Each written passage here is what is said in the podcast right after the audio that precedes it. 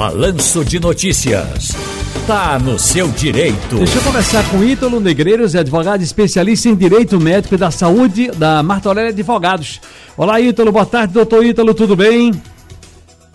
Boa tarde, Ciro. Boa tarde a todos que nos acompanham.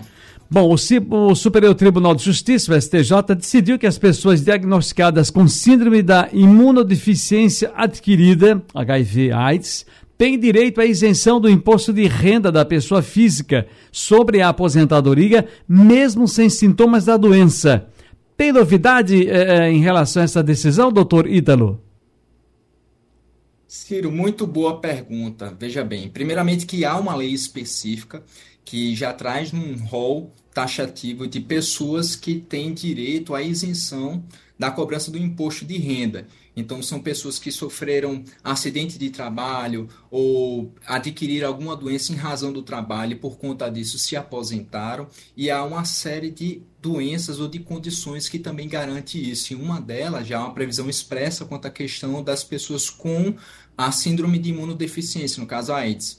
A discussão que havia até então era se seria devido apenas àquelas pessoas que já têm os sintomas e, em razão disso, precisam fazer o tratamento, ou se todas as pessoas que têm essa síndrome teriam direito a essa isenção.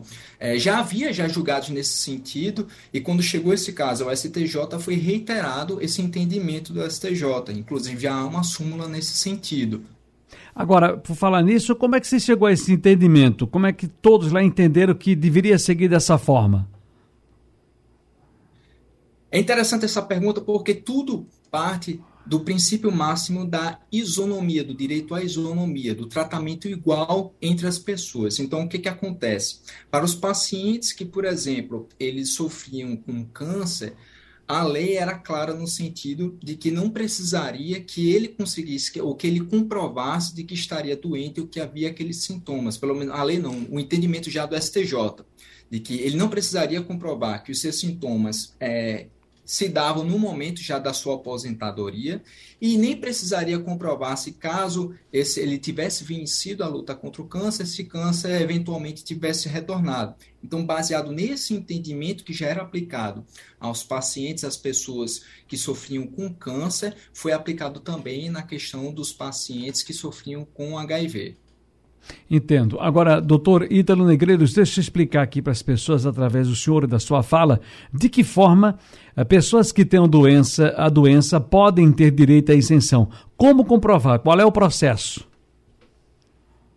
A princípio, ele precisaria juntar documentos médicos que atestassem um quadro de saúde e dar entrada no INSS juntamente com esses documentos. Então, caso houvesse alguma situação, que foi o caso desse, é, é dessa situação no STJ, em que houve a negativa, então é necessário ajuizar uma ação para juntar novamente esses documentos e comprovar que o caso dele também se aplica àquele entendimento já simulado, a súmula 726 do STJ, para que ele tenha direito à isenção.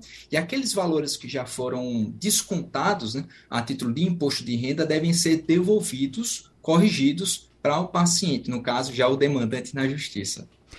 Muito bem, está no seu direito hoje. Portanto, ouvindo aqui o doutor Ítalo Negreiros, advogado especialista em direito médico e da saúde, da Martorelli Advogados. Doutor Ítalo, muitíssimo obrigado, um grande abraço, felicidades e até a próxima.